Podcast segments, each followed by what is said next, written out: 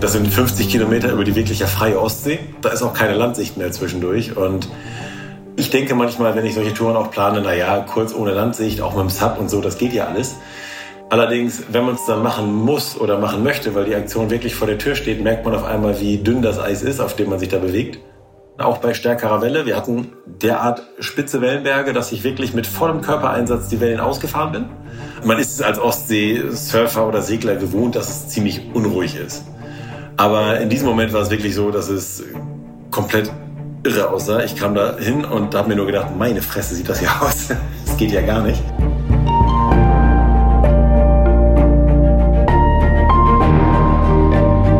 Helden der Meere. Der Blue Awareness Podcast mit Christian Weigand. Hallo und herzlich willkommen zu dieser Wassersport-Sonderfolge von Helden der Meere. Stell dir vor, du hast dir vorgenommen, eine ziemlich weite Strecke auf dem Wasser zurückzulegen. Das tust du aber nicht etwa auf einem Boot, sondern auf einem kleinen Surfbrett. Irgendwann bist du so weit vom Ufer entfernt, dass du es quasi aus den Augen verlierst. Und hier draußen herrschen ganz andere Bedingungen als in Küstennähe. Die Wellen türmen sich zwei Meter hoch auf und jede Welle wird zu einer Herausforderung. In genau dieser Situation hat sich Michael Walter befunden. Michael Walter kennen wir schon aus Episode 2 des Helden der Meere Podcasts und er ist bekannt dafür, dass er als Wassersportler extreme Situationen sucht. Er ist Segler, hat schon mehrere deutsche Meisterschaften gewonnen, aber hat vor allem auch mit dem Sub für Aufmerksamkeit gesorgt, als er zum Beispiel von Basel bis nach Kiel gepaddelt ist oder von Kiel bis nach Flensburg in 24 Stunden über die Ostsee oder aber an der Küste Grönlands unterwegs war. All diese Geschichten könnt ihr euch in Folge 2 nochmal anhören. Jetzt hat Micha auf sich aufmerksam gemacht, indem er mit dem neuen Sportgerät, dem Wingfoil, von Kiel bis nach Dänemark gesurft ist. Da habe ich gedacht, das ist natürlich eine Geschichte, die auch in diesem Podcast erzählt werden sollte und habe ihn kurzerhand eingeladen. Heute ist er also zu Gast und berichtet davon, wie er erstens auf eine solche Idee kommt, warum er sowas macht und welche Erwartungen er an diesen Trip hatte. Ich glaube, ich darf verraten, dass er sich das Ganze mehr oder weniger wie einen Spaziergang vorgestellt hat und wie weit ihn dieser Trip dann aus der Komfortzone herausgeholt hat. Natürlich ist es bei Michael Walter so, dass dieser Name auch für Nachhaltigkeit im Wassersport steht. Und genau darüber haben wir uns am Ende des Gesprächs auch unterhalten. Und auch da könnt ihr euch auf ein paar ziemlich steile Thesen freuen, die zum Nachdenken anregen und von uns diskutiert werden. Ihr fragt euch jetzt sicher, was hat's eigentlich mit dieser Wassersport-Sonderfolge auf sich? Und Ihr habt schon mitbekommen, Michael ist einfach ein extremer Wassersportler. Und ich muss zugeben, in diesem Gespräch sind wir schon sehr tief im Wassersportthema und speziell im Wingfoil-Thema drin. Da kann ich verstehen, dass manche ZuhörerInnen, die selbst nicht ihren Fokus auf dem Wassersport haben, sondern eher auf anderen Bereichen der Meere, sagen, das ist nicht unbedingt meine Welt, aber für die ist diese Folge auch gar nicht gedacht. Denn diese Folge ist ja ein Spezial für all diejenigen, die gar nicht genug kriegen können von Abenteuern im Wassersport. Und euch wünsche ich jetzt ganz viel Spaß mit dieser Episode mit Michael Walter. Advertorial Wenn ich mir einen Film anschaue, dann ist das fast immer eine Naturdoku. Denn nichts fasziniert mich so sehr wie die Wunder, die unser Planet zu bieten hat. Besonders, wenn sich diese unter der Wasseroberfläche abspielen. Und allen, die solche Dokumentationen genauso lieben wie ich, möchte ich eine Empfehlung aussprechen. Und zwar haben sich Disney und National Geographic zusammengetan und stellen im April, passend zum Earth Month, Initiativen zum Schutz, zur Wiederherstellung und zur Wertschätzung von unserem Zuhause in den Mittelpunkt. Besonders den Earth Day, nämlich Montag, den 22. April 2024, solltet ihr euch notieren. An diesem Tag starten einige Highlights, darunter auch die Dokumentation Die geheimnisvolle Welt der Oktopusse, die vom Oscar-Preisträger und Meeresenthusiasten James Cameron produziert wurde. Ich durfte die dreiteilige Doku schon vorab anschauen und bin begeistert von diesen Tieren. Sie haben drei Herzen, blaues Blut und können sich durch ein Loch von der Größe ihrer Augäpfel zwängen. Sie sind intelligent, sozial und neugierig, aber zugleich auch furchterregend. Sie sind Meister der Tarnung und Verwandlung und sie besitzen erstaunliche Fähigkeiten, die die menschliche Vorstellungskraft übertreffen. Neugierig geworden? Selbst abtauchen in die geheimnisvolle Welt der Oktopusse könnt ihr am 22. und 23. April jeweils ab 20.15 Uhr auf National Geographic Wild im TV oder ab dem 22. April auf Disney Plus im Stream. Hi Micha. Hi Chris, na? Na, schön dich wiederzusprechen. Du warst in der zweiten Folge, die es überhaupt gab im Helden der Meere Podcast schon zu Gast. Und jetzt bist du zurück. Herzlich willkommen. Ja, vielen, vielen Dank. Die Zeit rennt. Das ist unglaublich. Absolut. Die Zeit rennt, aber du bist nach wie vor in Kiel, richtig? Ja, mehr oder weniger. Also ich bin jetzt zwischen Kiel und Eckernförde an der äh, Ostseeküste eigentlich in Schwedeneck. Also da hat sich ein bisschen was verändert. Du wohnst in Schwedeneck? Ja.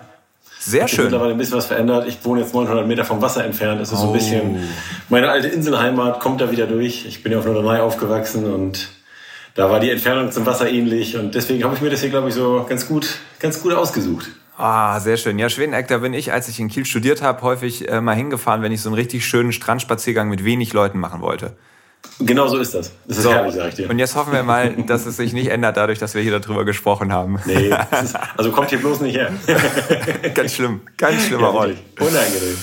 Ja, ähm, du bist mir jetzt aufgefallen, also hatte dich natürlich immer auf dem Schirm, was du so machst, aber mir ist jetzt eine Aktion von dir aufgefallen, die mich dann doch sehr hellhörig gemacht hat. Und zwei Tage später quatschen wir schon drüber, nämlich du bist mit dem Wingfoil von Kiel nach Dänemark gefahren. Genau, ich bin letztes Wochenende von Kiel nach Dänemark und ähm, das war eine eigentlich geplante 50 Kilometer Strecke. Ich habe dann ein bisschen länger, längere kleinen Schlenker noch gefahren, weil wir uns ein bisschen vernavigiert haben auf dem Weg darüber. Okay. Aber es war tatsächlich eine harte Tour und es war, glaube ich, auch, also ich habe jetzt bisher selten mitbekommen, dass irgendjemand mit diesem Equipment eine längere Tour plant. Und ich habe das zusammen mit Mario Ottwald geplant, ähm, dem äh, mehrfachen Kitesurf-Europameister und guten Freund von mir. Genau, den wir auch schon im Podcast hatten, also auch, auch für uns kein Unbekannter. Ja. Und ich glaube, das ist schon ein, eine gute Vorschau für das, was uns in dieser Folge erwartet. Wir wollen uns aber noch einmal kurz so richtig auf das Thema einlassen mit der ersten Ja. Kategorie. Meeresrauschen. Wie ist denn überhaupt für dich der perfekte Wingfoil-Moment? Also nicht so wie am letzten Wochenende, das vorweg. Ähm, ich würde sagen, ehrlich gesagt, habe ich den eigentlich, glaube ich, in Schweden irgendwann mal erlebt. Ich mag das total gerne. Ähm, also entweder so wie auf Fuerteventura, da war ich irgendwie im April mal kurz, richtig ordentlich Welle, runtersurfen, Vollgas, das ist cool. Wobei ich persönlich es auch einfach echt gerne mag. Vielleicht bin ich da romantisch veranlagt oder zu emotional, ich habe keine Ahnung. Ich mag es einfach echt gerne in schöner Natur und dann auf einer entspannten Art und Weise. Und sogar beim Wingfoilen geht's mir da ähnlich wie beim Suppen. Also flaches Wasser, also wirklich richtig flaches Wasser und dann aber ein bisschen Druck, der da oben rüber geht, also ein bisschen Wind, so wie in Schweden. Du hast hinter den Inseln kaum Welle, aber oft noch richtig guten Wind und kannst da wirklich zwischen den Inseln durch. Das macht auch richtig Bock. Also ich würde sagen, das ist einfach, weil die Natur drumherum so unbeschreiblich schön ist, echt mein Traummoment. Okay, dann nimm uns mal mit in diesen Moment in Schweden. Also du stehst auf dem Foil. Beschreib mal, was passiert um dich rum? Wie fühlt sich dann an? Das ist total einfach. Das Schöne daran ist, ich kann da im Endeffekt äh, als Platzhalter jede Sportart einsetzen, die mich irgendwie an diesen Punkt bringt. Hauptsache, ich bin in dieser Landschaft in Schweden. Drumherum sind viele kleine Inseln, steinige, felsige kleine Inseln, aber auch natürlich ordentlich grün bewachsen, wie das in Schweden so ist. Und ähm, du kannst dann halt wirklich nah an irgendwelchen richtigen Felskanten vorbeifeuern, weil es halt auch sofort tief wird. Ich habe das schon mit Katamaranen erlebt, äh, jetzt halt auch mit dem Wingfoilboard und das macht einfach echt Bock, weil die Natur einfach da oben unbeschreiblich schön ist. Mit diesen vielen kleinen Inseln, die irgendwo, finde ich, ich glaube, die geben immer Anregungen zum Träumen. Was ist wohl hinter der nächsten Insel? Ich bin auch schon oft mit dem Sub da oben gewesen und dann paddelst du auf irgendeine Insel zu und stellst fest, das ist gar nicht eine, das sind eigentlich drei und du kannst da irgendwo zwischendurch. Wie gesagt, setz mich da auf irgendein Wasserfahrzeug mitten in die Landschaft und ich freue mich drauf. Bis auf ein Motorboot vielleicht, da würde ich es vielleicht lassen. Okay. Wir wollen jetzt trotzdem noch so ein bisschen versuchen, dieses Körpergefühl des Wingfoilens. Ja. Also das ist ja, finde ich, etwas ganz Besonderes, äh, auch weil es für mich die einzige Sportart ist, die mich überhaupt mal auf den Foil bringt. Aber vielleicht Ja. kannst du das auch noch so ein bisschen beschreiben. Also wir, ich glaube, das Setting ist schon klar. Du bist ja wirklich in Ja. einer, einer wunderschönen Natur, um dich rum die Inseln, der flache See, die, die Nadelbäume, also dieses typische schwedische Flair. Mhm. Und wie fühlt sich's dann an, wenn du so richtig flowig auf dem Wing stehst? Das ist irgendwie ganz cool. Ähm, ich habe da vor ein paar Jahren mal mit, äh, mit Boris Herrmann drüber gesprochen und der sagte damals zum Kitefeulen, dass ihm das irgendwie fasziniert, dass man da Teil des Systems sei. Und das gilt fürs Wingfoilen im Endeffekt natürlich genauso. Also es ist anders als beim Windsurfen, dass man da jetzt irgendwie einen Mast oder sowas hat, sondern man ist halt selbst im Grunde genommen der Mast, der diesen Wing hält. Und äh, Teil dieses Systems zu sein, dass man wirklich die Kräfte über die Arme aufnimmt, aber auch ans Board weitergeben muss und man hat auch wirklich in Sekundenbruchteilen reagieren muss, das macht einfach richtig Bock und ist natürlich auch mega anstrengend zwischendurch. Also es ist wirklich für die Arme auch anstrengend, wobei es weniger anstrengend ist, als die meisten Leute, glaube ich, denken. Die meisten erwarten echt, oh, dieses Hochhalten der Arme, das ist alleine schon anstrengend. Da hilft der Wing ja stark, aber trotzdem ist es einfach ein cooles Gefühl, die, durch die Körperspannung Teil dieses ganzen Systems zu sein, was dann dazu führt, dass man damit mehr als 20, 30 kmh über das Wasser folgt. Das ist schon richtig cool.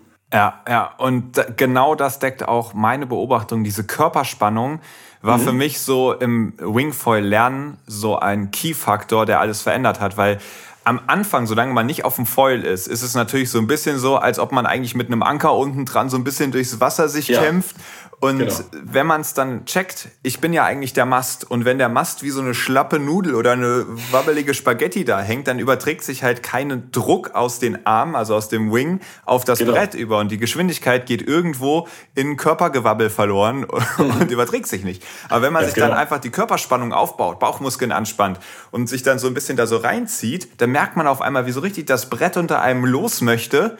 Ja. Und wenn dann auf einmal die Geschwindigkeit ausreicht, dass sich diese Tragflächen unter Wasser dann langsam nach oben heben und dann das Brett rausgeht, dann ist ja. dieser Kampf vorbei, dann ist dieser Anker wird auf einmal zur Düse und dann genau. hebt man ab, es wird alles butterweich, das ist wie eine einzige Tiefschneefahrt und dann lässt man sich da durchziehen. Ich weiß nicht, wie es dir geht, aber ich finde das immer so faszinierend. Natürlich sagt einem der Verstand, das hat mit Fliegen nichts zu tun. Da ist unten unter Wasser eine Tragfläche und die hebt einen raus und fertig.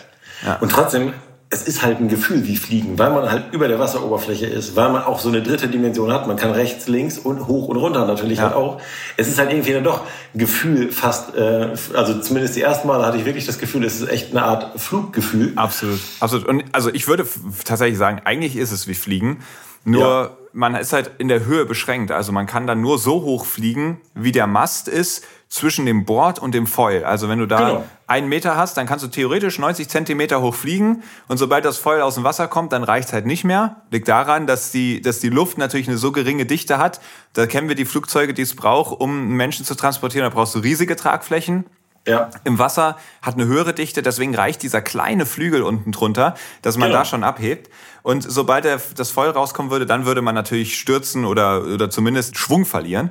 Genau. Aber theoretisch gesehen hätte man jetzt einen zwei Meter langen Mast darunter, dann könnte man auch zwei Meter hoch fliegen. Und das, das Gefühl stimmt. ist tatsächlich für mich, also ich ja. fliege da. Keine ich Frage. Ich finde es auch richtig gut. Ja. Macht einfach echt richtig Spaß, finde ich auch. Abenteuer Ozean. Jetzt wollen wir natürlich über deine Aktion sprechen. Zusammen mit Mario Rothwald, du hast es eben schon erzählt, von Kiel nach Dänemark gefeuert. Mhm. Erste Frage, wie kommt ihr überhaupt auf diese Idee? Ach, das ist ganz einfach. Irgendwie Mario und ich haben hin und wieder ja mal ein bisschen beknackte Ideen. Also wir haben einfach ja Lust auf irgendwie was Neues, was anderes und haben uns ja schon vor zweieinhalb Jahren mal überlegt, was könnte man machen mit äh, Kiteboard und Sub. Und damals sind wir ja emissionsfrei um Schleswig-Holstein gesurft. Also sage ich immer so, weil Surfen ist dann irgendwie Suppen und äh, Kitesurfen zusammen. Damals war es ja auch so staffelartig. Ähm, ich bin in Kiel losgesappt, Mario hat dann mit dem Kiteboard übernommen, ich habe ihn mit dem Elektroauto begleitet, dann hat er wieder übernommen. Also wir haben uns immer äh, einfach abgewechselt und äh, das haben wir jetzt im Grunde genommen ähnlich gemacht. Wir haben gedacht, naja, eine Richtung geht, beide Richtungen ist quasi einfach absolut unmöglich. So haben wir dann gesagt, na gut, dann foilt einer hin, der andere fährt mit dem Elektroauto hoch nach Langeland. Wir haben so ein bisschen auch geguckt, welche Route ist vielleicht so, dass es mit dem Auto so lange ist wie mit dem Board, weil es einfach Bock bringt, ein kleines Rennen rauszumachen. Und äh, da war halt die Südspitze Langelands äh, ziemlich passend. Also da braucht man ungefähr mit dem Auto dreieinhalb Stunden hin, von Kiel aus. Und mit dem Wingfoil-Board haben wir ausgerechnet, dass es ungefähr genauso lang sein müsste. Und äh, dann bin ich halt hochgefeuert, weil wir morgens stärkeren Wind hatten. Und ich mit meinen 93 Kilo ja einfach doch mal kurz locker 20, 25 Kilo mehr wiege als Mario. Ja. Und äh, ich den stärkeren Wind dann genutzt habe und ich vor allen Dingen, glaube ich, echt Schwierigkeiten gehabt hätte bei weniger Wind. Also ähm, da fehlt mir einfach das Know-how und die Technik. Da bin ich einfach, also wenn man sich mal die richtigen Profis anguckt, auch so Henning Nockel, Balz Müller und Klaas Vogel und halt auch Mario Rottwald, wenn, die können bei fast keinem Wind sich einfach hochpumpen und weiterpumpen. Und ich bin einfach ein Boardsportler, der da Bock drauf hat, der auch ein bisschen was gelernt hat mittlerweile. Aber ich bin da technisch ja so um Längen unterlegen. Ich brauche einfach richtig guten Wind auch um da auf dem Brett vernünftig zu stehen. Ich merke halt, dass ich Segler bin eigentlich. Und ich finde es beeindruckend zu sehen, bei wie wenig Wind Leute, die das richtig können, rauskommen und da schon Spaß haben und echt cool. Ja. So, jetzt hast du erzählt, geplant waren 50 Kilometer. Ja. Ihr seid aber nicht alleine gefahren, Genau. sondern se- seid begleitet worden, nehme ich an. Nee, genau. Also ähm, wir haben zwar mit dem äh, Elektroauto die Tour nach oben gemacht, aber wir mussten ein Motorboot mitnehmen, einfach als Sicherheitsfaktor. Also ähm, das sind 50 Kilometer über die wirklich ja freie Ostsee. Da ist auch keine Landsicht mehr zwischendurch. Und ähm, man denkt oft, also ich, ich, will- ich will das gar nicht verallgemeinern. Ich denke manchmal, wenn ich solche Touren auch plane, na ja, kurz ohne Landsicht, auch mit dem Sub und so, das geht ja alles. Das kann man auch so sehen. Allerdings, wenn man es dann machen muss oder machen möchte, weil die Aktion wirklich vor der Tür steht, merkt man auf einmal, wie dünn das Eis ist, auf dem man sich da bewegt. Und wie einen das schon stresst. Also paddel mal, ich sag mal tatsächlich hier von Surendorf an der Eckernförder Bucht rüber auf die Nordseite der Eckernförder Bucht. Das sind, glaube ich, vier Kilometer über, das, über die freie Ostsee. Also immer mit ordentlich Landsicht. Aber wenn du in der Mitte bist, ist das schon ganz schön weit draußen. Und wenn dann ein bisschen Wind aufkommt, machst du dir relativ schnell Gedanken, was mache ich denn jetzt eigentlich, wenn der Wind zunimmt? Solche Sorgen hat man halt relativ schnell, wenn man in solchen Situationen ist. Und das hat gar nichts mit Bedenkenträgerei zu tun. Das ist ja auch nur verständlich und vernünftig vor allen Dingen. Und deswegen mussten wir auf jeden Fall ein Begleitboot mitnehmen, ähm, zumal wir natürlich auch ein paar Fotos und Videos dieser Aktion haben wollten. Und wir haben dann irgendwo äh, versucht, die Richtung immer so zu ermitteln, dass wir einen guten Weg finden. Und es war so, dass durch die doch kräftige Welle ich zum Teil ein bisschen höher fahren musste, also ein bisschen mehr stärker an den Wind gehen musste als gedacht. Und als, also, bin ich- noch mal ganz kurz, wir reden jetzt gerade über die Windrichtung und so. Die Strecke Genau. stelle ich mir jetzt vor, ihr seid gestartet in Kiel am Leuchtturm draußen in, in Bülk oder, oder in der Förde oder. Wir sind in Strande direkt gestartet, also Olympiazentrum Schilksee. Das ist ähm, der große alte Olympiahafen in Kiel. Genau. Und von da aus sind wir gestartet und hatten ziemlich genau, ich glaube, 50 Kilometer vor uns. Ich glaube, das waren irgendwie 26 Straight nach Seemeilen. Norden oder wie muss man sich das Nee. vorstellen? Das ist witzigerweise, denkt man oft von Kiel nach Dänemark geht's recht, recht direkt nach Norden. Aber tatsächlich ist es gibt ziemlich genau 40 Grad oder fast 45 Grad. Also ziemlich nordöstlich, dass wir da direkt am Bülker Leuchtturm vorbei, am Kieler Außenleuchtturm vorbei, ganz knapp westlich am Außenleuchtturm vorbei und dann weiter Richtung Norden, dann Richtung Nordosten hoch. Das macht es auch so schwierig bei der Planung, weil wir natürlich gerne mit Wind von der Seite hin und zurück wollten. Genau, also so ein Halbwindkurs. Genau. Aber wir haben ja relativ oft West- oder Südwest. Und ein Südwestwind ähm, ist natürlich bei einem 40, 45 Grad Kurs schon sehr, sehr raumwindig und formwindig und vor allen Dingen für den Rückweg halt sehr, sehr schwierig. Und so waren wir sehr froh, dass wir am Samstag einen guten Nordwestwind hatten, 290 bis 300 Grad. Damit konnte ich ganz gut eigentlich am Wind hoch und Mario oder Halbwind hoch und Mario hätte Halbwind zurückfahren können, aber ich musste tatsächlich durch das Wellenbild und weil wir uns tatsächlich auch später in dänischer Nähe einmal ein bisschen versehen haben, äh, ein bisschen nördlich, ein bisschen bisschen nordwestlicher fahren und habe dann erst kurz vor Ärö einen Bogen Richtung Langenland gemacht und bin nachher dann schlussendlich tatsächlich 73 Kilometer auf dem Wasser gewesen. Ui. Und, und, und wie habt ihr da navigiert? Also ist das dein Job gewesen und das Boot fährt hinterher und sagt, wir versagen ihm jetzt mal nichts, weil er muss es ja alleine machen? Oder Nee. war das, hatte das Boot den Job, äh, den Kurs vorzugeben? Das ist immer eine Kooperation. Also ähm, ich kann ja nur an, auf dem Board erkennen, welcher Kurs für mich überhaupt fahrbar ist. Es gibt wirklich so manchmal Bedingungen, da geht es, ich kenne das auf dem Katamaransegeln, Halbwind ist manchmal nicht der einfachere Kurs, weil du halt die Wellenberge so von der Seite nimmst. Die sind dann sehr lang. Du musst manchmal Wellen wieder runtersurfen. Einige musst du eigentlich eher steiler anfahren, damit du dich, damit sie dich nicht vom Bord fegen. Und beim Katamaransegeln ist es auch so, gerade bei Meerwind, es geht immer ein Anwindkurs, weil du da den Druck irgendwie los wirst. Den Winddruck, den kannst du immer irgendwie dadurch loswerden, dass du ein bisschen weiter anrufst als nötig. Und was auch immer geht, ist irgendein Formwindkurs. Also Wind direkt von hinten. Was manchmal wirklich schwierig ist bei diesen Wassersportarten, ist ein Halbwind- oder Raumwindkurs. Da wird man dann doch sehr, sehr schnell, kriegt den Druck gar nicht vernünftig weg. Und wenn dann die Wellenbedingungen nicht richtig passen, kann das ziemlich tricky werden. So war das im Endeffekt eine Art Kooperation. Ich konnte immer sagen, welcher Kurs für mich gut fahrbar ist. Und die auf dem Schlauchboot konnten mir sagen, naja, du bist jetzt aber dann doch ordentlich zu hoch. Und äh, so haben wir uns dann nachher auf einen Kurs geeinigt, sage ich mal. Ich musste es ja auch auslöffeln. Also von daher, wobei ich auch sagen muss, die Jungs auf dem äh, Schlauchboot mussten es mit auslöffeln, weil die Bedingungen. Wir hatten ungefähr zwei Meter Welle. Das ließ sich ganz gut abschätzen, dadurch, dass ähm, ist man auf Bildern klar sah, dass ähm, die aus dem Motorboot bei, äh, wenn sie im Wellental waren und ich im Wellental war, konnten sie von mir gar nichts mehr sehen. Oben die Spitze meines Wings war noch sichtbar manchmal. Aber das heißt, wenn die im Wellental waren und ich auch und ich stehe auf meinem 90 Zentimeter Foil, das, ich würde schätzen, da war ich ungefähr 50 Zentimeter draußen und ich stehe dann oben drauf mit 1,85 und habe den Wing in der Hand, dann sind zwei Meter, würde ich sagen, eine sehr realistische ja. Schätzung. Ja. Und zwei Meter Welle aus jeder Richtung ist auch für einen Motorbootfahrer echt kein Geschenk. Also von daher mein Respekt an dieser Stelle an, an die Jungs da. Okay. Ja, lass uns noch mal an den Start gehen. Also, ja. wie war das dann, bevor es losging? Also, wir haben jetzt gelernt, du warst in Strande. Es war wahrscheinlich ziemlich früh am Morgen. Genau, wir sind, haben uns gegen sechs getroffen. Okay. Und wollten dann gegen halb acht los, haben noch ein paar Sachen vorbereitet wir hatten natürlich auf dem Begleitboot auch Ersatz, Ersatzequipment oder auch andere Wings, falls der Wind stärker oder schwächer wird. Ja. Und ich habe dann überlegt, ob ich einen dreieinhalber Wing oder einen viereinhalber Wing nehme. Und direkt vor Strande bei Westwind ist es aber natürlich ein bisschen abgedeckt, sodass ich davon ausging, boah, ich fange mal mit einem viereinhalber an und ich kann ja im Zweifel nachher wechseln. Aber es ist dann halt genau anders. Also man fängt mit einem viereinhalber an und kommt dann irgendwann aus der Abdeckung raus und denkt sich, okay, ich wechsle hier gar nichts mehr. Ich bin froh, wenn ich da einfach rüberkomme. Ja. Und ähm, sich dem Motorboot zu nähern, ähm, war auch wirklich nicht ungefährlich. Also so ein Boot ist halt in dem Moment auch ein Gefahrenpunkt. Ne? Ja. Also wenn ich dann mit, ähm, mit völlig funktionsfähigem Equipment unterwegs bin, dann tue ich auch ganz gut daran, mich davon fernzuhalten. Ja. Weil sonst kommt so ein Rumpf schon relativ nah. Es war ein Schlauchboot. Aber auch ein kräftiges, großes Schlauchboot hat eine ordentliche Kraft in dem Moment. Absolut. Und wie war das Wetter? Das war zum Glück ziemlich sonnig und anders als am Vortag sehr konstant sonnig. Also ähm, es zogen nachher ein paar Wolkenfelder durch, aber ohne irgendwelche Hagel- und Gewitterschauer zwischendurch. Die hatten wir am Tag davor.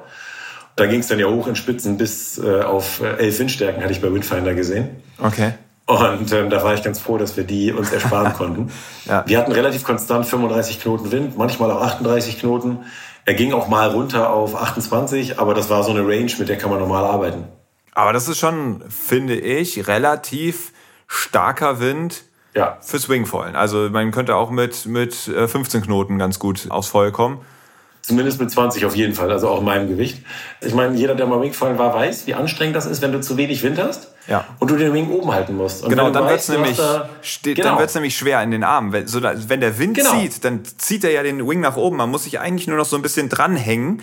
Genau. Und, und das ist ja viel einfacher, als wenn gerade ein bisschen wenig Wind ist. Dann muss man nämlich mit dem ganzen Gewicht die Arme und den Wing hochhalten. Das wiegt nicht viel. Aber haltet mal fünf Minuten eure Arme nach oben, dann genau. wird schon schwer. Und wenn ja. man so eine Tour vor sich hat. Das war mein Gedanke. Ich habe keinen Bock, irgendwie auf den ersten, in der ersten halben Stunde von so einer dreieinhalb Stunden Tour schon viel Kraft zu verlieren. Und deswegen dachte ich, naja, da sei jetzt auch mal nicht zu konservativ und nimm mal ruhig lieber ein bisschen ordentlich Fläche. Jo. Dreieinhalb oder viereinhalb ist dann auch kein Riesenunterschied. Und es ist schon auch so, dass ich gerne ein bisschen mehr Druck habe, zum einen wegen meines Gewichts. Und zum anderen kann ich damit arbeiten. Ich kann mich dann wirklich dadurch gut stabilisieren, auch bei stärkerer Welle. Wir hatten zwischendurch derart spitze Wellenberge, dass ich wirklich mit vollem Körpereinsatz die Wellen ausgefahren bin. Ja. Also wirklich komplett hinteres Bein durchgedrückt, vorderes, vorderes komplett irgendwie angewinkelt, um die Welle hochzufahren und dann oben am Wellenberg dann äh, schlagartig genau das entgegengesetzte, voll vorne durchgedrückt, um die Welle wieder runterzukommen. Und trotzdem waren die Wellenberge so kurz und so spitz, dass es voll ausgetaucht ist und die Strömung abgerissen ist und ich dann im Wasser gelandet bin. Also das war wirklich, ähm, waren heftige Bedingungen. Und auch da war ich zwischendurch wirklich ganz froh, dass ich einen großen Wing hatte, dass ich auch diesen Moment zum wieder losfahren schnell überwinden konnte. Ich bin natürlich ein paar Mal drin gelandet, also ich würde schätzen locker 20, 25 Mal. Und diesen Moment dann wieder aufs Board zu krabbeln, loszufahren, da dann mit zu wenig Wind zu kämpfen und am besten auch noch pumpen zu müssen. Das ist ehrlich gesagt das schlimmere Szenario und deswegen war ich über den viereinhalber Wing auch gar nicht so traurig, ehrlich ja. gesagt. Also es klingt viel bei 35 Knoten, gar keine Frage. Aber ich glaube, die Entscheidung war gar nicht so schlecht. Ja, ja gut. Und du bist ja auch wirklich ein, ein großer, schwerer, sorry, wenn ich das jetzt so sage. Ja, Mann. danke, aber ist ja so. Ja. ist ja so. Und das, das ist, glaube ich, kein Gramm Körperfett, kann man dazu sagen. Ein bisschen schon mittlerweile. Ich bin ja auch 41, aber nee, tatsächlich ist es halt so, dass, ähm, dass ich mein Gewicht halt immer merke. Und ja. Ja, ich versuche ja die ganze Zeit noch ein bisschen mit dir am Start zu bleiben. Das gelingt ja gar nicht, weil ja, es ist viel zu aufregend, was unterwegs passiert ist. Aber was hast du denn im Voraus erwartet? Also, wie dachtest du, würde das Ganze laufen? Also eigentlich waren Mario und ich uns ziemlich einig. Wir haken uns locker ins Trapez ein, fallen darüber und kommen relativ entspannt nach drei Stunden drüber an. Bei 50 Kilometern haben wir auch gedacht, naja, wir fahren ungefähr 20 km/h. Vielleicht haben wir auch in zweieinhalb Stunden sind wir auch schon drüben, wäre ja auch nicht schlecht. Oh, dann machen wir zwischendurch vielleicht mal ein Päuschen, damit wir nicht viel zu früh ankommen. Machen es dann vielleicht ein bisschen spannend, damit es nett aussieht. Keine Ahnung. Also irgendwie haben wir gedacht, das wird eine entspannte Nummer. Der Start, naja, auch entspannt. Bei Strande keine Welle, schöne Bedingungen. Wir hatten uns beide extra ein Trapez besorgt. Gibt's ja mittlerweile auch fürs Wingfoiling, dass man so ein kleines Hüfttrapez hat, einfach mit dem Haken vorne. Ich habe mich auch ungefähr 30 Sekunden eingehakt und dann kam ich aber halt raus in diesen Wellenbereich. Und ähm, da konnte ich das Trapezfahren völlig vergessen. Da fehlt mir einfach total die Technik. Mario ist, glaube ich, irgendwie 80, 90 Prozent der Zeit mit dem Trapez gefahren, weil er es einfach kann.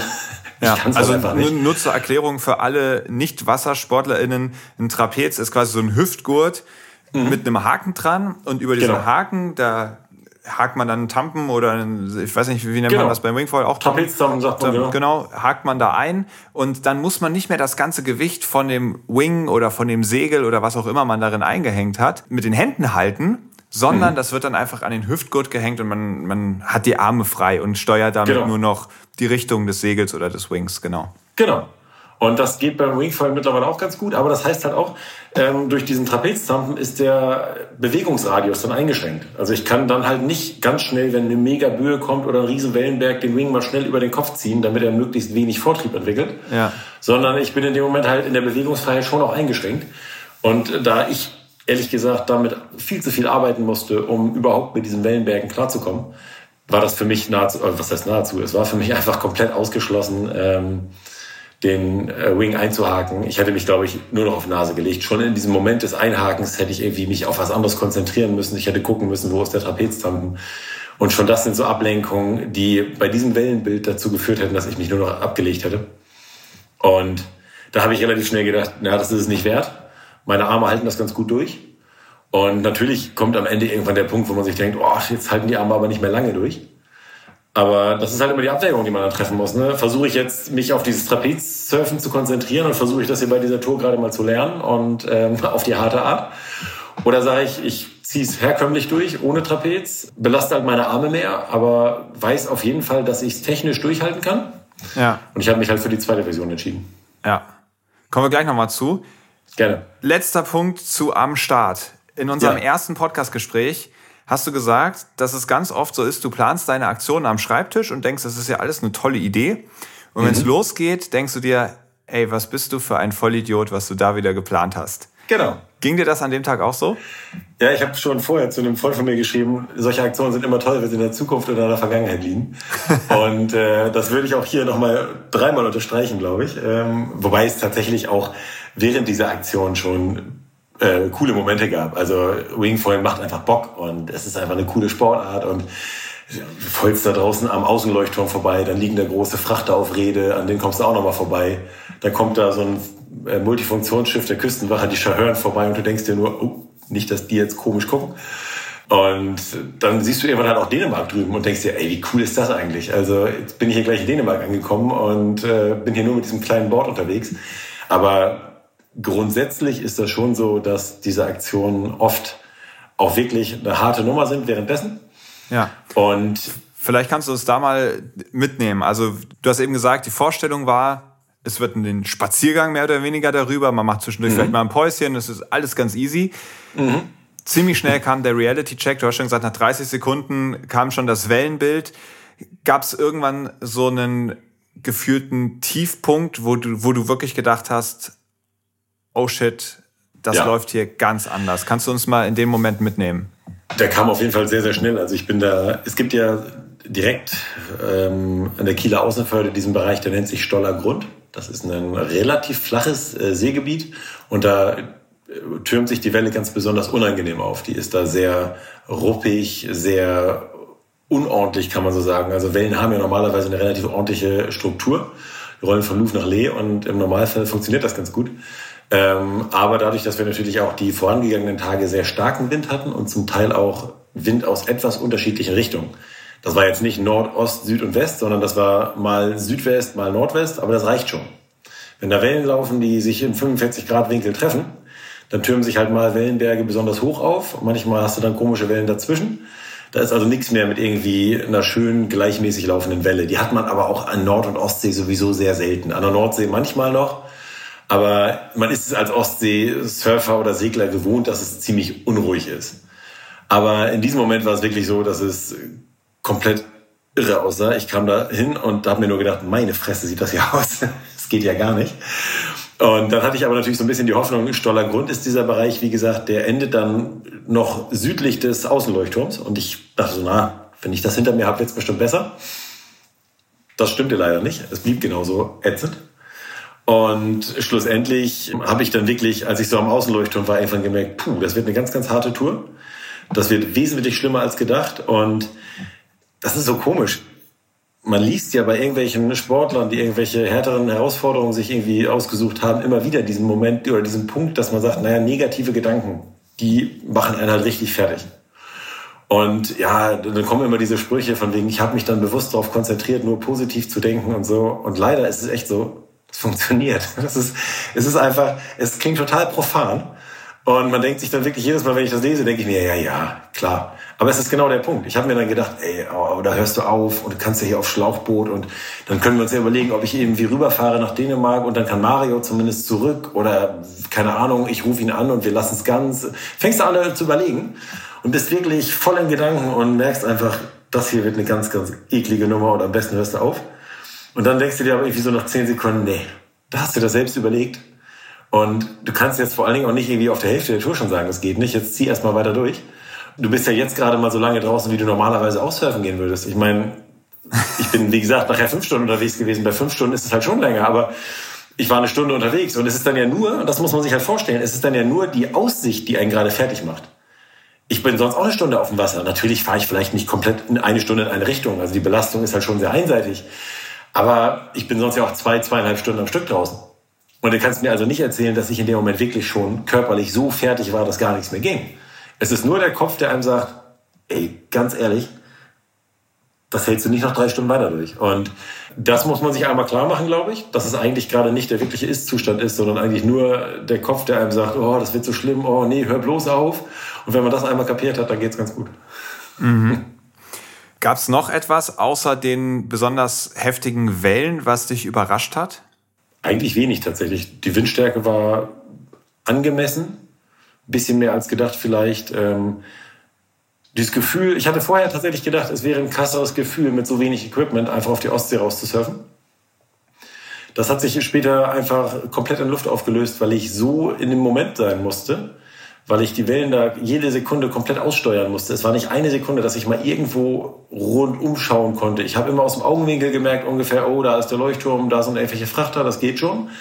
Aber ich musste mich eigentlich permanent auf die nächsten Wellen konzentrieren, sodass dieser Aspekt, den ich mir eigentlich psychologisch vorher schlimmer vorgestellt hätte, dass äh, man nämlich irgendwie da mit dem Kopf irgendwie sich klar machen muss, ich fahre hier jetzt wirklich mit so wenig Equipment auf die große weite Ostsee raus, die dann ja doch relativ groß wirkt. Auch wenn ich als Nordseesegler immer drüber lache, aber trotzdem ist die Ostsee dann ja doch schon groß genug, mhm. um sich da echt Sorgen vorzumachen. Tatsächlich ist es so, dass ich dann wirklich dachte, äh, das könnte ein Problem werden, aber das war überraschend entspannter. Ich nicht erwartet.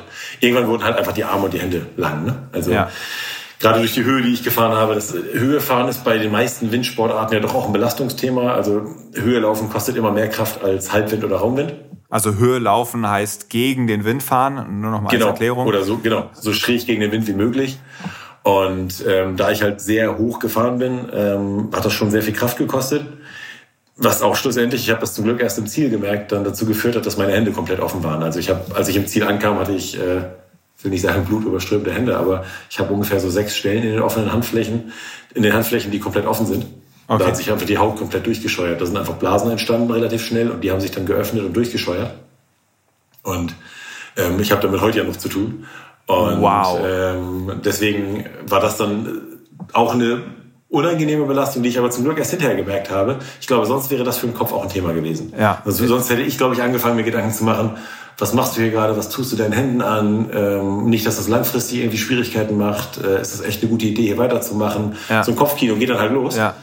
Und ich habe während der Tour noch ein bisschen gemerkt, dass da irgendwas ein bisschen zieht. Das fühlte sich aber an, als wenn sich da eine kleine Falte vom Handschuh gebildet hätte. Ich hatte natürlich Handschuhe extra an, also ah, offene okay. Handschuhe. Ja. Wegen der Kälte. Bei fünf Stunden wird's halt doch auch bei frisch. vernünftigen ja. Temperaturen frisch. Ich hatte auch einen 5-4er Neo an, deswegen. Einfach nur, weil ich dachte, das wird sonst echt ja, kühl. Nicht, nicht unnötige Energie durch, durch Temperatur Genau. verlieren. Und ich habe gerade so Genau. laut Wow gesagt, weil du hast deine Hände in die Kamera gehalten. Vielleicht kannst du uns noch ein Foto davon schicken. Ähm, das kommt dann mit auf den Instagram-Channel zusammen mit den Bildern, die vom Boot aus gemacht worden sind, damit sich die ZuhörerInnen dann auch vorstellen können, ähm, was du dir dazu gemutet hast. Die sehen ja langsam wieder ganz human aus, finde ich. Ich Gar- kann da langsam ein Foto von machen, sonst ist es so abschreckend. Gab es denn irgendeinen Moment, du hast eben schon gesagt, es war doch irgendwie immer im Hinterkopf der Gedanke, muss ich vielleicht abbrechen. Gab es mal einen Moment, breche ich jetzt ab, kann ich das schaffen? Oder so einen Moment, wo du vielleicht auch gedacht hast, ich glaube, ich kann das gar nicht schaffen? Nicht wirklich. Also es war schon so, dass ich immer mal dachte, aber es sind, es sind mehr so theoretische Gedanken. Immer mehr so ein Gedanke, ah, ergibt das hier wirklich noch Sinn? Machst du weiter, machst du nicht weiter? Aber das Schöne an der Strecke ist, ähm, in dem Moment, wo man sich vielleicht wirklich denken würde, okay, komm, jetzt lass es einfach, es ergibt keinen Sinn, hör einfach auf, bist du genau an dem Punkt, dass du auf der anderen Seite Dänemark siehst. Okay. Und das motiviert einfach so unglaublich. Wenn du da auf deinem Foil stehst, du stehst ja auch relativ weit oben. Und du hast immer, ich glaube, ich habe Dänemark deutlich früher gesehen als meine Begleitpodiums. Und das Fiese ist dann, dass man natürlich auf der anderen Seite auch noch zum Teil sogar bei der Entfernung, ähm, ich weiß gar nicht, ob das diesmal auch so war. Ich glaube, die Sicht war auch sogar so gut, dass ich auf der anderen Seite auch noch Kiel sah. Bin, oder ich habe, glaube ich, Kiel gerade kurz vorher aus den Augen verloren. Also weißt du auch, wenn Dänemark gerade auftaucht, dass du noch nicht viel mehr als die Hälfte hast. Das ist dann auch schon eine harte Erkenntnis. Aber trotzdem, das äh, Ziel vor Augen zu haben, ist natürlich mega motivierend, gar keine Frage. Genau wie auch jeder, jeder Sportler einem sagt, du musst dir den Gedanken, den Moment vorstellen, wenn du durchs Ziel läufst, das hilft. Und das ist tatsächlich auch so. Das habe ich, ich bin ja vor zwei Jahren von Basel nach Kiel mit dem Stand-Up-Paddleboard gepaddelt. Mit 1300 Kilometer in drei Wochen. Genau, hatten wir in der ersten Folge auch schon drüber gesprochen. Also wer sich da nochmal Details anhören möchte, äh, Ja. lohnt sich es in Folge 2 reinzuhören. da hat Michael da äh, im Detail von erzählt. Aber da Genau, hast du dir auch vor Augen Da habe ich auch mal gedacht, okay, du bist bald, irgendwann kommst du da am Kieler, Aus, am Kieler Leuchtturm vorbeigepaddelt und dann kannst du das ganze Board an den Strand legen. Und äh, also ich, ich stelle mir das halt schon vor, wie das ist, wenn ich da ankomme. Und das hilft halt. Und das war dann auch der Moment, in dem dir klar war, ich ziehe das jetzt durch, ich pack das.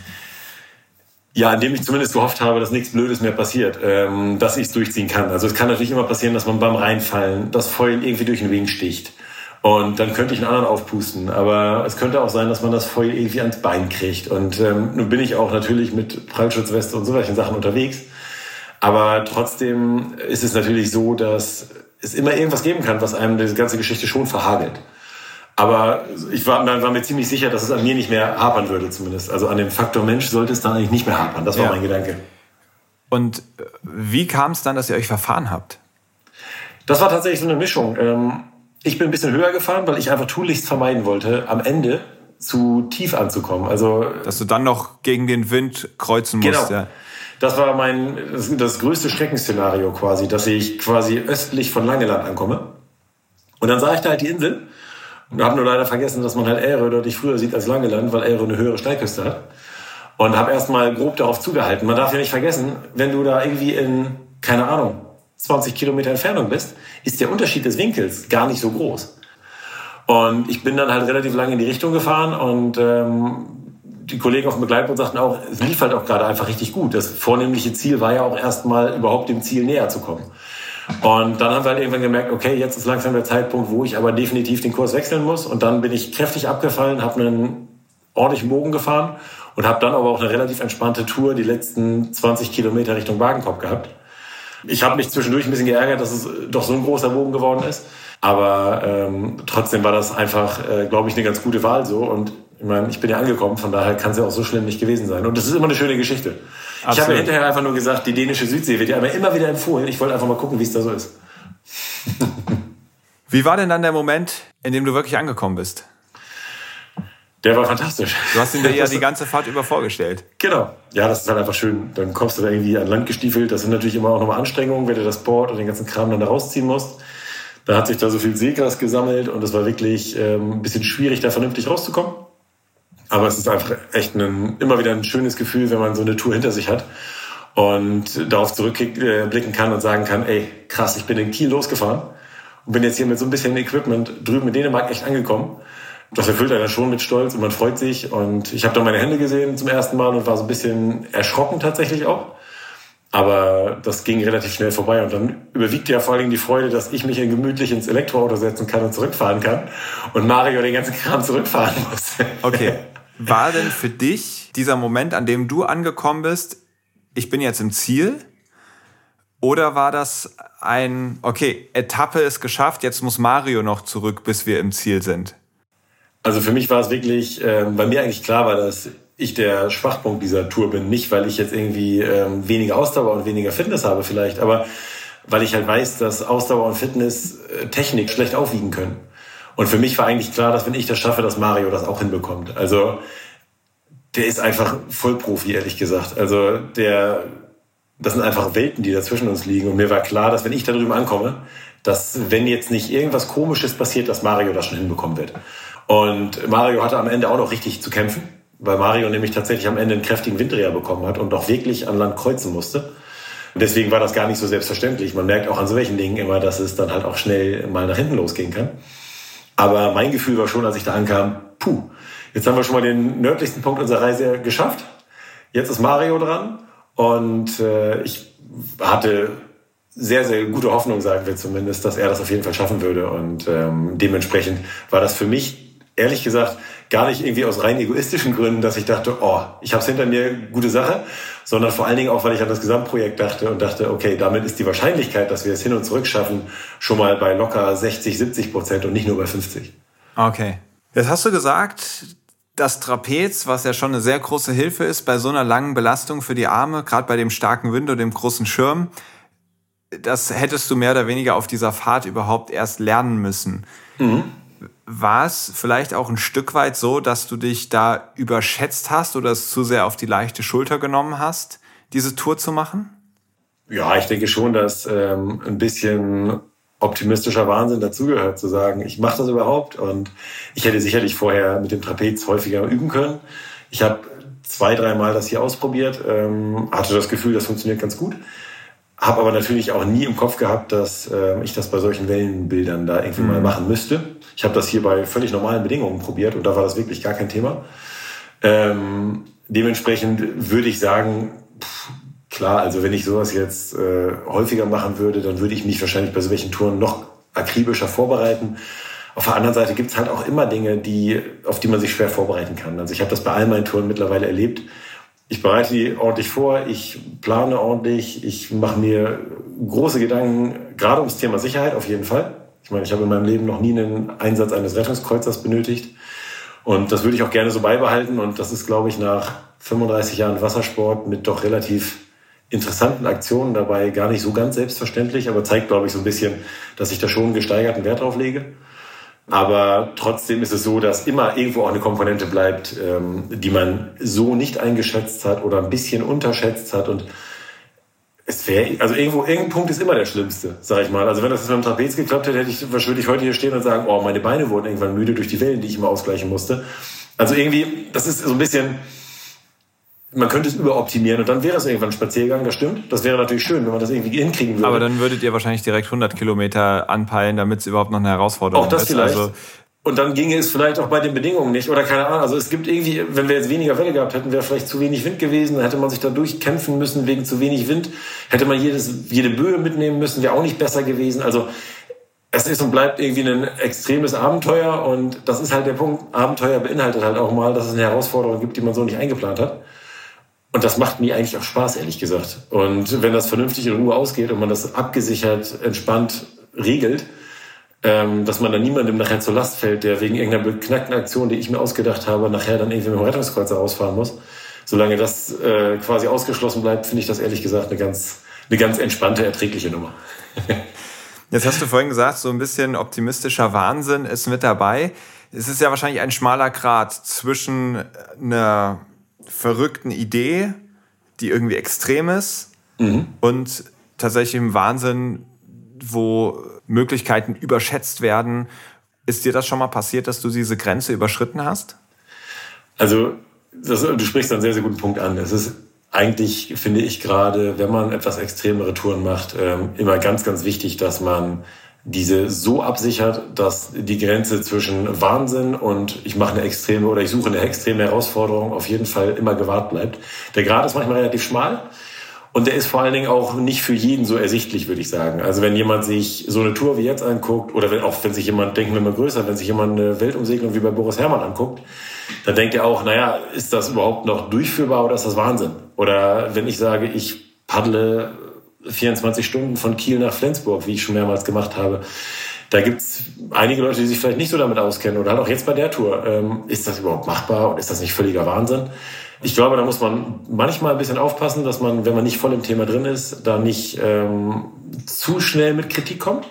Auf der anderen Seite ist es so, dass es wiederum auch, finde ich, den Sportlern oder Abenteurern obliegt zu sagen, ich sichere mich so ab, dass ich quasi der Allgemeinheit damit nicht auf die Kosten falle, indem bei meiner extremen Aktion jetzt irgendwelche ähm, Rettungsmittel aus äh, genutzt werden müssen, die durch die Allgemeinheit bezahlt werden. Weil im Grunde genommen ist das ein Abenteuer, was ich mir selbst suche. Es ist mhm. absolut unnötig. Und natürlich ist auch eine normale Segelreise völlig unnötig. Und wenn einem dann ein Motor ausfällt, freut man sich trotzdem über Rettungskreuzer. Aber es ist halt schon was anderes. Ich nehme ja ein gewisses Risiko schon irgendwo in Kauf. Es ist ja Teil ich, des Abenteuers, genau. sich eine Herausforderung zu Ganz suchen, genau. die einen an die Grenzen bringt. Und genau. genau. da muss man sagen. Und ich finde, diese Grenze muss ich absichern für mich selbst. Ja. ja. Und wenn das kann ich nicht der Allgemeinheit aufbürden. Ja. Deswegen ähm, ist mir das immer ganz, ganz wichtig. Und deswegen bin ich auch tatsächlich nicht, äh, nicht ganz wenig stolz darauf, dass ich noch nie einen Rettungskreuzer gebraucht habe. Auch nicht während meiner aktiven Regattaphase, wo man ja schon eher hätte sagen können, das wäre ja noch normal gewesen ja, als normaler Katamaran. Also da, du würdest sagen, du hast diese Grenze tatsächlich nie überschritten zwischen Extrem und Wahnsinn. Oder hattest du in nee. den Momenten einfach nur Glück? Also Nee, tatsächlich nicht. Also ich wüsste jetzt keinen Punkt, wo ich gedacht hätte, ey, da hättest du dich anders vorbereiten müssen. Ich habe, ich war mit dem Center Paddleboard vor Grönland und habe mich da auf die ähm, Ratschläge eines grönländischen Guides verlassen, die auch offensichtlich ja äh, sehr, sehr gut waren, sonst würde ich jetzt hier nicht sitzen. Also im Grunde genommen, glaube ich, hilft es immer, Expertise vor Ort einzuholen. Und wenn einem jemand vor Ort sagt, boah, das ist aber heftig, aber klar, kann man machen, dann ist es, glaube ich, mal ein ganz gutes Kriterium. Also wenn einem jemand vor Ort wirklich sagt, das ist völliger Wahnsinn, dann sollte man vielleicht doch die Finger davon lassen. Ja. Ich habe gefühlt für mich diese Grenze nie überschritten. Ähm, ich würde auch denken, dass man das bei meinen Aktionen ja durchaus sieht. Und äh, ich würde auch versuchen, das in Zukunft so zu belassen. Und einen Punkt finde ich auch ganz spannend, den du sagst, nämlich dass von außen nicht unbedingt ersichtbar ist, wo diese Grenzen liegen. Ja. Da hatte ich mit Laura Decker ein Gespräch, die ja mit 14 genau. als jüngste Person um mhm. die Welt gesegelt ist. Könnt ihr euch natürlich auch anhören in der Folge mhm. mit 14 allein um die Welt segeln. Da hat sie auch berichtet, dass es einen riesigen Medienhype gab, um lauter Leute, die sie dafür kritisiert haben, ihren Vater kritisiert ja, haben. Genau. Mhm. Ähm, ohne dass sie überhaupt eine Ahnung davon hatten, wer sie ist, was sie leisten kann und ähnliches. Das verbietet ja fast meine nächste Frage. Ich möchte sie dir trotzdem stellen. Gibt ja. es irgendeinen Bereich, in dem du dich so gut auskennst, dass du die Grenzen einschätzen kannst und bei denen du sagen würdest, ganz ehrlich, das, was dort gemacht wurde, das war nicht extrem, das war verrückt? Oh, das ist ganz schwierig. Was ich schon sehr sportlich fand, was sehr nah an die Grenze rankommt, würde ich sagen, ist Ivan Bonillon. Ich weiß nicht, ob du den kennst. Ja. Ivan Monion ist ein französischer Extremsegler. Ich habe ihn mehrmals getroffen bei einer Regatta oben in Schweden. Ein ganz, ganz feiner Kerl, ein super netter Typ. Und der ist aber mit einem äh, Strandkatamaran, wie ich ihn auch jahrelang gesegelt habe, alleine um die Welt gesegelt. Wir sind zu zweit gestartet und dann hat sich der Kompagnon irgendwann verabschiedet und er ist den, ich glaube, nach 10 Prozent äh, ist er dann die letzten 90 Prozent alleine gesegelt ist mit dem Boot auch einmal äh, an der Küste Sri Lankas äh, in Schiffbruch geraten. Das Boot ist an der Küste zerschellt. Er hat dann ein neues bauen müssen vor Ort oder einfliegen lassen und ist dann weitergesegelt. Hat mit Piraten zu tun gehabt, hat mit Halluzinationen zu tun gehabt. Ich finde, wenn das so diesen Punkt erreicht, dass man nicht mehr Herr seiner geistigen Kräfte ist, was vielleicht einige Leute mir auch schon unterstellen würden in solchen Momenten. Aber ich kann versichern, bisher habe ich zumindest für meine Verhältnisse meine geistigen Kräfte behalten. Ähm, aber wenn jemand von sich selbst sagt, ich habe da angefangen zu halluzinieren, dann finde ich, dann kann derjenige ja nicht mehr wirklich selbst rationale Entscheidungen fällen ja. in dem Moment. Und das finde ich schon sehr, sehr schwierig. Also, also das war dann auch ein Boot, wenn ich das richtig beobachtet habe, wo man nicht irgendwie in eine Koje gehen konnte nee. und äh, Schutz hatte. Strandkatamaran. Sondern man war die genau. ganze Zeit offen an. Ja. Äh, eigentlich gibt es keinen Ort, an dem man irgendwie mal anständig hätte schlafen können oder ähnliches. Genau. Also und ich meine, Atlantiküberquerung ist eine Sache. Ähm, das kann man auf solchen Sachen auch hinkriegen. Aber nach dem Atlantik folgt dann auch noch der Pazifik und der Indische Ozean und der Suezkanal und vorher halt auch die Piratenregion und sowas. Und ich finde, das sind so Sachen, das kommt für mich, wenn jetzt mich jetzt so darauf festnageln würdest, würde ich sagen, das kommt relativ nah ran. Wobei ich Ivan halt auch kenne. Ähm, dessen Grenze liegt weiter oben, das weiß ich.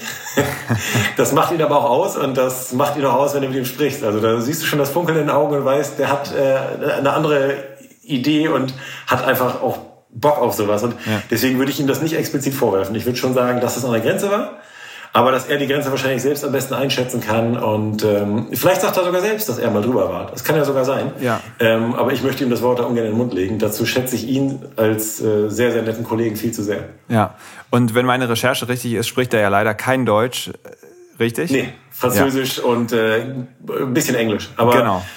Ähm, und deswegen nur das als Hinweis an euch, die jetzt gerade zuhören und sagen, wieso spricht Chris denn nicht mit Ivan? Ja. er spricht leider kein Deutsch und im Moment ähm, ist dieser Podcast auf Deutsch gedacht. Wir kommen jetzt mal in die nächste Kategorie. Logbucheintrag. Da möchte ich jetzt ein bisschen mehr über dich erfahren und vielleicht auch noch mal ganz kurz aus Wingfoilen eingehen. Das ist ja eine ziemlich junge Sportart. Mhm. Erinnerst du dich noch daran, als du zum allerersten Mal jemanden beim Wingfoilen gesehen hast? Nee, ich habe komischerweise erstmal das Subfoilen gesehen und habe dann irgendwann so 2019 äh, den ersten Mal, das erste Mal jemand mit einem Wing gesehen, also mit diesem äh, Flügel in der Hand und habe gedacht, ey, das ist ja abgefahren. Ich war mir damals selbst noch nicht sicher, ob ich es bescheuert finde oder, oder sinnvoll. Ähm, bin ich auch heute noch nicht, aber ich habe dann irgendwie gedacht, komisch. Also wer soll das denn dann hinbekommen? Dann habe ich irgendwie hier Klaas Vogelt gesehen, der das hinkriegt. Ich dachte, naja, ich meine, was kriegt der auf dem Board auch nicht hin? Also wäre ja erschreckend, wenn er das nicht hinkriegen würde. Und dachte dann aber auch, oh, eine ganz, ganz spitze Zielgruppe. Das wird jetzt irgendwie so ein kleines Nebenthema, aber ein bisschen witzig, dass sie sich da Massenmarkt von versprechen. War eine komplette Fehleinschätzung von mir, würde ich unumwunden so zugeben. Denn Wingfoil ist überraschenderweise echt einfach zu lernen und macht auch schnell schon richtig Spaß. Und ähm, das ist, hat mich dann total umgehauen. Also bei mir selbst, ähm, weil ich, wie gesagt, auch meine eigenen begrenzten Fähigkeiten beim Boardsport durchaus einschätzen kann. Ich hätte nicht gedacht, dass das auch für andere Leute, die ich jetzt kenne, die wirklich vorher gar keine Boardsport-Erfahrung hatten, noch weniger als ich, die dann damit auch gut klarkommen. Das ist schon mhm. cool. Absolut, kann ich auch bestätigen. Ich war total überrascht, weil es sieht ja relativ komplex aus. Finde ich Wie auch. schnell es dann wirklich klappt, dass man sich so ein bisschen reinfuchst, dass man dann auch mal die ersten Erfolgserlebnisse hat, wenn eine Böe kommt und es einen auf einmal aufs Feuer geht.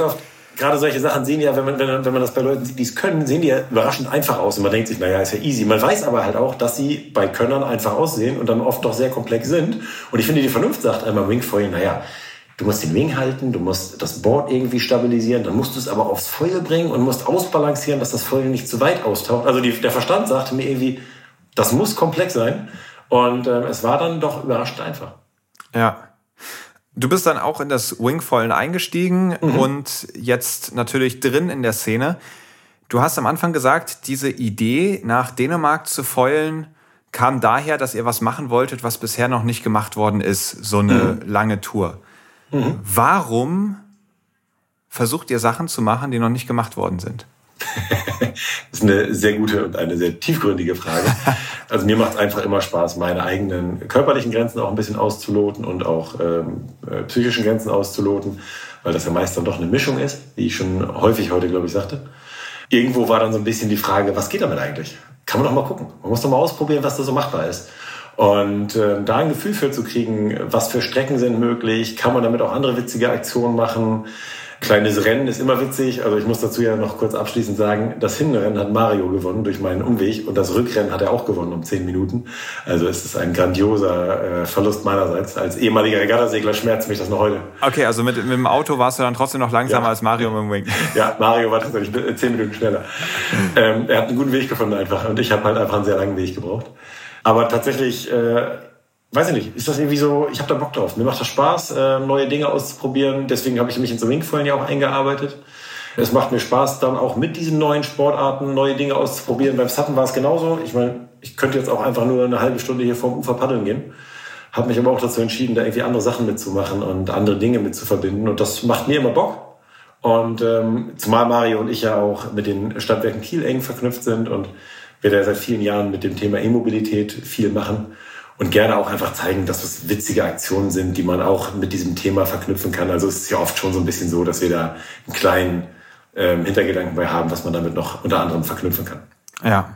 Ja, jetzt finde ich ganz spannend bei so einer ganz jungen Sportart. Du hast gesagt, 2019 war es das erste Mal, dass du, der ja permanent auf dem Wasser ist, zum ersten Mal mhm. in Deutschland jemanden im Wingfoil hast rumfahren sehen. Mhm. dann wächst natürlich da auch eine Community. Am Anfang sind das ein, zwei Leute, das werden dann mhm. langsam mehr. Ja. Wie muss man sich diese Community vorstellen? Ist das ein Miteinander, ein gemeinsam den Sport entdecken und entwickeln? Oder ist es eigentlich ein Wettrennen und knallharte Konkurrenz? Man will immer der Erste sein, der Fernsehbeiträge bekommt, der gewisse Aktionen schafft, der Erste, der vielleicht nach Dänemark feult oder ähnliches. Wie erlebst du das? Also das ist äh, wirklich äh, am völlig anderen Ende dieser Skala. Es ist total beeindruckend. Es macht riesig Spaß. Es ist wirklich eine total coole Community. Es macht riesig Bock. Man feuert sich eher gegenseitig an. Man hat ja auch unterschiedliche Schwerpunkte. Also ich weiß, dass ich nicht ansatzweise an die vorhin schon mehrfach genannten Jungs rankomme, was irgendwelche coolen Tricks oder irgendwelche coolen Sprünge und Schrauben und äh, Front- und Backloops und sowas angeht. Zudem komme ich auch an die Jungs nicht ran, was ihre sehr, sehr witzigen Videos angeht. Also jeder, der mal Zeit und Lust hat, sollte sich mal von Henning Nockel und Balz Müller ein Video angucken. Unbedingt. Ähm, es ist wirklich äh, ganz fantastisch. Also ich habe selten so gelacht, ehrlich gesagt. Also es ist wirklich eine Szene, die sehr, sehr herzlich ist, sehr, sehr freundlich, die, wo man jederzeit Tipps bekommt, wo man sich gegenseitig weiterhilft. Und es ist ja halt auch noch eine wachsende Szene. Ich bin mir relativ sicher, dass wir uns in drei, vier, fünf Jahren echt darüber wundern, dass Mario und ich so eine Tour mit dem Equipment gemacht haben, was wir jetzt hatten. Da ist ja immer noch viel Entwicklungsbedarf und viel Entwicklungsspielraum. Die Wings werden immer besser, die Foils werden immer besser. Und auch da arbeitet man gemeinsam dran. Und es ist echt, ich würde fast sagen, wie eine sehr, sehr gute, befreundete Community, die einfach gegenseitig sich äh, unterstützt und auch einfach gemeinsam das Ziel hat, diese Sportart voranzutreiben. Und ich glaube, das fasziniert alle gleichermaßen. Und deswegen ist es wirklich also ein richtig, richtig schönes Miteinander und macht tierisch Spaß. Am Abgrund der Meere. Was ich einen richtig spannenden Punkt bei dir finde, ist, dass du im Vorgespräch die Frage gestellt hast, wie systemrelevant sind eigentlich SportlerInnen und was folgt aus der Antwort dieser Frage für eine Konsequenz? Also, wenn die SportlerInnen nicht systemrelevant sind, was müssten sie denn dann eigentlich tun, um trotzdem eine Daseinsberechtigung zu haben? Also ich, ich möchte gar keine Daseinsberechtigung äh, zu oder absprechen. Das äh, steht mir sicherlich gar nicht zu. Aber ich finde ja grundsätzlich, also ich werde ja oft gefragt, ähm, warum ich das so kritisch sehe im Wassersport mit all diesen Materialien und all diesen Sachen. Und da sage ich jedes Mal, naja, wir bräuchten den gesamten Segelbereich nicht. Wir könnten den gesamten Segel- und Wassersportbereich quasi ersatzlos streichen, ohne dass irgendeinem Menschen, bis auf den Leuten, die in der Szene arbeiten, jetzt wirklich irgendwas fehlen würde. Also es ist tatsächlich ja ich würde sagen, was die Systemrelevanz angeht, das ist ja nur durch die Corona-Pandemie so ein liebes Schlagwort geworden, ist das ja doch relativ weit unten einzuordnen, jetzt ohne da jemandem auf den Schlips treten zu wollen oder ja, vielleicht will ich auch jemandem auf den Schlips treten, ist ja auch gut. Aber manchmal sorgt das ja für Denkanstöße. Aber tatsächlich ähm, ist das ja noch nicht so mega wichtig. Und man kann ja sagen, okay, Erholungszweck, da hängt ein bisschen ähm, Geschäftsbereich da ja auch mit dran, das ist ja alles schön und gut. Aber dann muss man sich natürlich irgendwo auch als Sportler die Frage stellen, da ziehe ich mich voll mit ein, wie wichtig bin ich denn eigentlich? Also ist das Thema, das gilt ja für alle Sportarten, das gilt ja auch für einen Hochspringer oder für einen Fußballer, der ein Riesenstadion betritt, wo Fans aus allen Herren Ländern reinfliegen, anreisen, mit Bussen ankommen und und und. Wie wichtig ist dieser ganze Bereich? Und nun müssen wir ja nun nicht alles komplett untersagen und Verzicht ist ja so ein unangenehmes Thema. Nur sollte man sich, finde ich, durchaus mal die Frage stellen, wie gut können wir einen negativen CO2-Fußabdruck oder auch überhaupt negative Umweltauswirkungen rechtfertigen, wenn es sich um einen Bereich handelt, der völlig irrelevant ist. Und den wir ersatzlos streichen könnten, ohne dass es wirklich irgendjemandem was fehlen würde. Ich finde, man sollte da die Maßstäbe einfach ein bisschen anpassen. Ich finde, man sollte die Maßstäbe im Bereich Lebensmittelproduktion, da kann man doch eher mal ein Auge zudrücken, als im Bereich Produktion von Wassersportartikeln. Deswegen finde ich, ist das ein Thema, mit dem man sich durchaus mal auseinandersetzen kann. Und ich würde damit einfach nur die Anregung verbinden, dass, glaube ich, jeder, der vor sich selbst im Spiegel vielleicht sagen kann, ja, so die großen gesellschaftlichen Nutzen bringe ich jetzt vielleicht gerade nicht dazu, dass der sich vielleicht mal darüber nachdenken sollte, zumindest äh, zu versuchen, seinen eigenen Fußabdruck zu verringern. Also ich muss Trainings nicht immer irgendwo im Süden machen, nur weil es cooler klingt. Ich kann auch mal ein Training ähm, irgendwo in nördlicheren Regionen machen, ähm, Wenn es kälter ist, mache ich halt kürzere einzelne ähm, Trainingseinheiten. Das kann sowieso auch an der Effizienz helfen. Also ich möchte es einfach nur mal hinterfragen, weil ich finde, das ist ein Thema, mit dem sich schon die Branche auseinandersetzen muss. Und ähm, wenn wir das nicht machen, wer macht es dann? Mhm. Das, also da hast du jetzt natürlich ein paar steile Thesen aufgestellt. Äh, ich habe zwischendurch gehört, für eine Branche, die komplett sinnlos ist. Und damit meinst du, wenn jetzt der Wassersport wegfallen würde, da würde nicht am nächsten Tag jemand tot umfallen. Nö. Und das wäre jetzt meine Frage gewesen. Du bist ja auch nah dran. Also ich ähm, vermute mal, du hast relativ viel Wassersport-Equipment, genau. das du dein eigen nennst. Definitiv. Und Jetzt hast du eben gesagt, wenn jeder selber in den Spiegel guckt und sich fragt, wie viel Sinn macht das denn eigentlich ähm, im großen ganzen Kontext, dass ich dieses ganzen Krempel habe, dass ich damit ans Meer fahre, vielleicht in Urlaub fliege und ähnliches. Wie ist denn deine Antwort auf die Frage, die du selbst gestellt hast? Also wie ja. hat sich dein Leben, wie hat sich dein Wassersportkonsum, dein Equipment, dein Quiver, wie hat sich das alles verändert durch diese Fragen, die du dir stellst? Das ist, äh, also deswegen bin ich ja ganz ehrlich, also ich versuche das Ganze von der Wurzel anzugehen. Ich habe die Projekte, die ich bisher gemacht habe, für mich identifiziert als sinnvoll. Ich habe deswegen dieses Holz-Sub entwickelt. Ich entwickle zusammen mit Greenboats nachhaltige Werkstoffe. Wenn ich Material äh, mir zulege, dann versuche ich es möglichst lange zu nutzen oder aber halt auch möglichst nachhaltige Materialien schon zu verwenden, wie Mario mit seinem ähm, recycelten Kohlefaserfoil. Da sind wir gerade stark in der Richtung dabei, weil ich halt damit absolut nicht zufrieden bin, wie es gerade läuft. Also ich bin mit mir selbst da auch nicht zufrieden. Ich würde ja nie behaupten, dass ich da jetzt irgendwie den mega Weg gefunden habe und jetzt soll mir jeder alles nachmachen. Ich denke nur, dass wir gemeinsam daran arbeiten müssen, uns auf diesen Weg zu begeben. Und ich helfe da gerne jedem mit, der Interesse daran hat. Also wenn da irgendjemand unserer Zuhörerinnen irgendwie Interesse daran hat, ähm, jederzeit gerne melden. Ich bin dazu bereit, alle möglichen Projekte auch mit zu unterstützen, mit meiner Tatkraft oder mit Ideen. Aber, und das würde ich jederzeit auch dreimal unterstreichen, auch ich bin da weit entfernt von der Perfektion. Ich hinterfrage mich deswegen auch tatsächlich häufig selbst, ob es nicht sinnvoller wäre, das Ganze einfach zu lassen. Ich habe es für mich als Mittel entdeckt, um Menschen und vor Dingen Kinder und Jugendliche zu erreichen, um auf Themen aufmerksam zu machen. Ich kann halt jetzt kein Musikinstrument besonders gut. Ich würde sonst vielleicht eine Band gründen und auf irgendwelche Dinge aufmerksam zu machen. Aber das möchte ich allen ersparen. Und ich möchte ja gar nicht irgendwie jetzt hier mit erhobenem Zeigefinger stehen. Ich möchte im Grunde genommen nur dazu motivieren, dass wir gemeinsam dieses Problem angehen.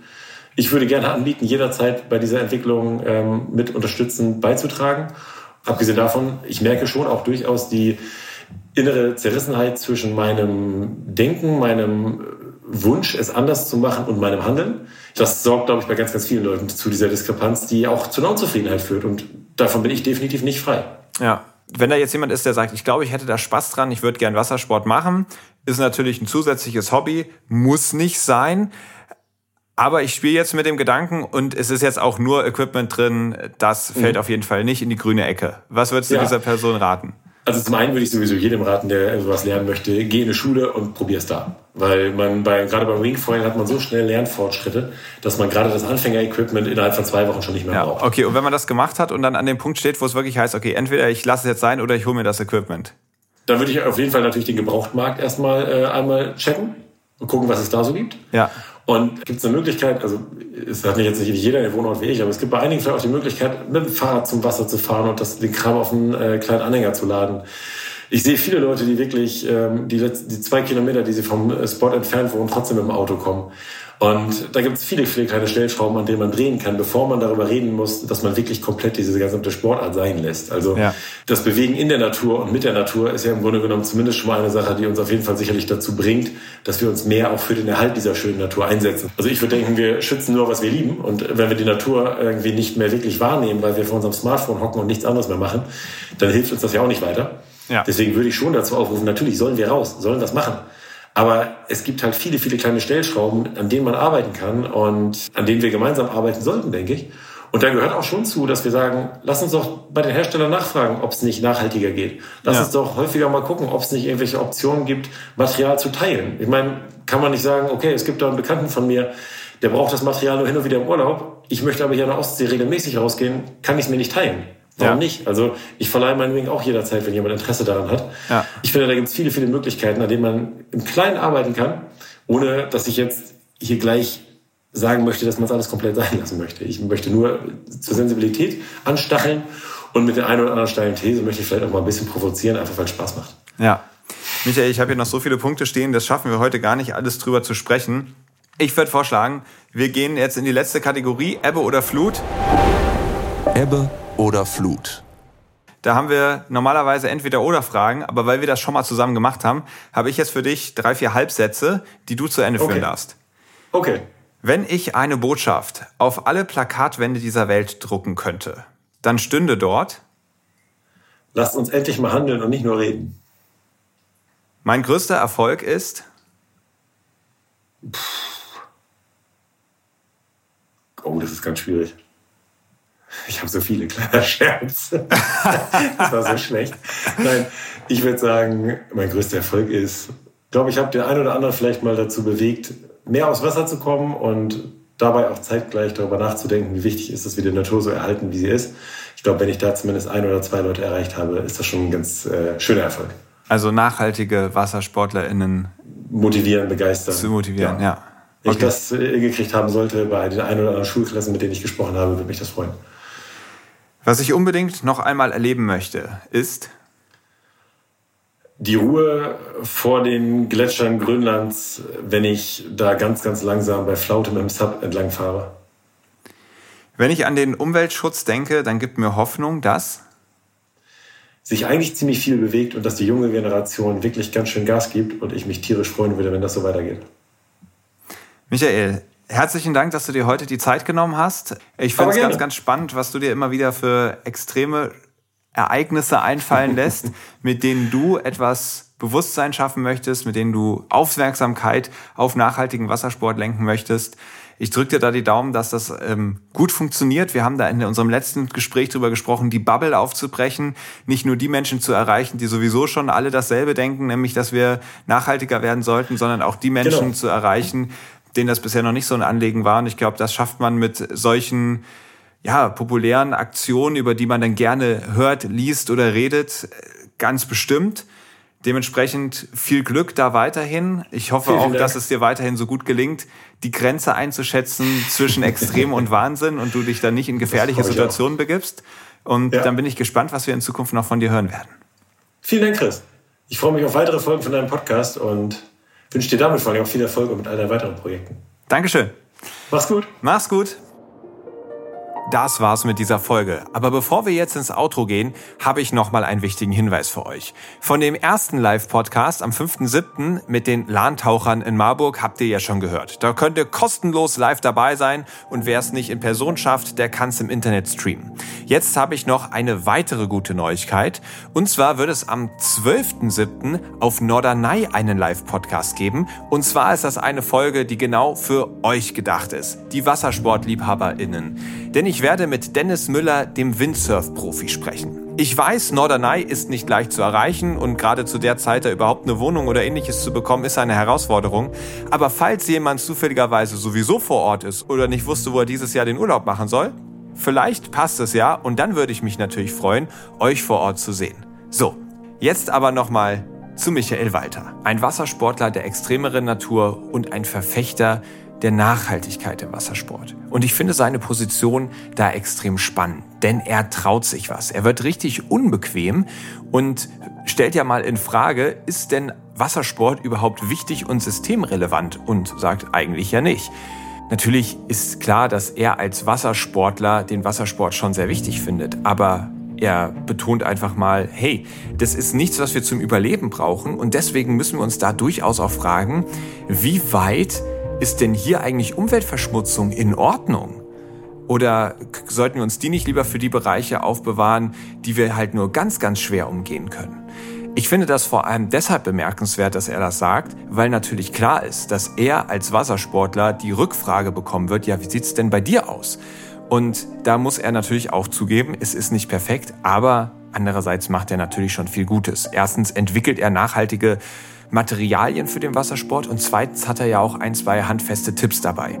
Nämlich erstmal bei Surfschulen anfangen, bevor man sich eigenes Equipment kauft. Und wenn man es sich kauft, es gemeinsam zu kaufen, sich solche Sachen zu teilen oder sie sogar auch von Freunden zu leihen. Das finde ich einen spannenden Punkt und ich erlebe das so, dass gerade bei teurem Wassersportequipment, gerade bei Surfboards, das sind so die kleinen Lieblinge, die gibt man nur ungerne ab und man möchte auch eigentlich kaum einen Freund fragen, würdest du mir das mal ausleihen? Sich das vielleicht zu trauen oder noch viel eher, seinen Freunden mal anzubieten, wie sieht's aus, wollt ihr euch mein Equipment mal ausleihen, könnte ein Schritt sein, der uns in diese Richtung echt weiterbringt. Und ansonsten war es natürlich schön, wie mich herausgearbeitet hat, dass wir genau das schützen wollen, was wir lieben. Und das ist ja unsere Message vom Helden der Meere Podcast. Und wenn ihr da mitmachen wollt, dann könnt ihr das tun. Erstens, indem ihr dem Podcast eine gute Bewertung dalasst und ihn mit vielen Leuten teilt. Zweitens, indem ihr beim Blue Awareness e.V. mitmacht in Form von Spenden oder in Form von einer aktiven Mitgliedschaft. Und drittens, indem ihr in 14 Tagen wieder einschaltet. Dann gibt es nämlich die nächste Folge von Helden der Meere, die genau dafür da ist, nämlich euch für die Meere zu begeistern. Bis dahin, tschüss und auf Wiedersehen. Aufnahme, Produktion und Schnitt Christian Weigand. Musik Paul Timmich und Dorian Behner. Design Malte Buck. Sprecher, Intro und Kategorien Moritz Schelius.